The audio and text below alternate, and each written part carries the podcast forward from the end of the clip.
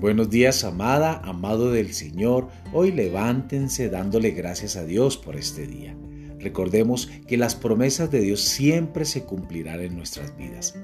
También recordemos esto, que toda la escritura es inspirada por Dios, útil para enseñar, para rearguir, para corregir, para instruir en justicia, a fin que el hombre de Dios sea perfecto, enteramente preparado para toda obra buena. La semilla de hoy se titula El Espíritu nos guía. Una y otra vez las escrituras nos ayudan a darle sentido a los rompecabezas de la vida.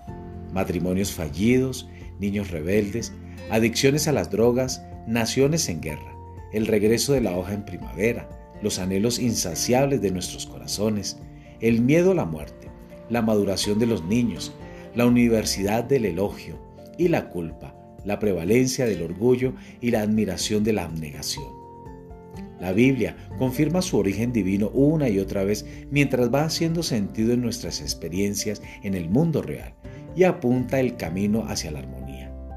Espero de tal forma que una de las doctrinas que valoramos tanto como para morir y para vivir es que el Espíritu Santo es el autor divino de todas las escrituras o que tuviéramos todo el día para hablar de las maravillosas implicaciones de esta doctrina.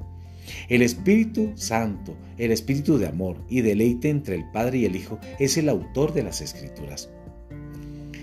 Miremos lo que nos recuerda. De tal manera es cierta. Nos lo recuerda Salmo 119, 142.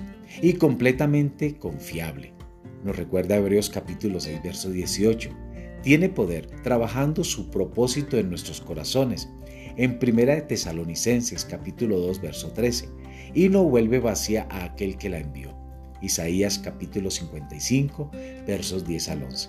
Es pura como la plata, purificada en horno siete veces. Salmos capítulo 12 verso 6. Es santificada. Juan 17 17. Da vida.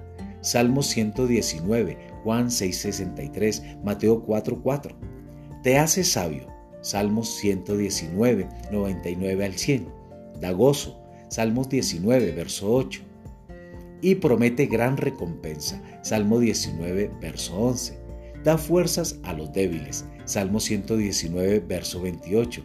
Y consuela a los angustiados, Salmo 119, verso 76. Y guía a los afligidos. Salmo 119, 105. Y salvación para los perdidos. Salmo 119, verso 155 y segunda de Timoteo capítulo 3, verso 15.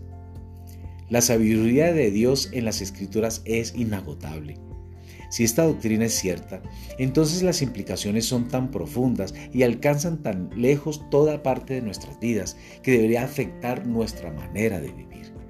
Amada, amado, recordemos que toda la escritura es inspirada por Dios para que podamos salir adelante y con éxito en cada circunstancia de nuestras vidas. Dios les bendiga en esta mañana.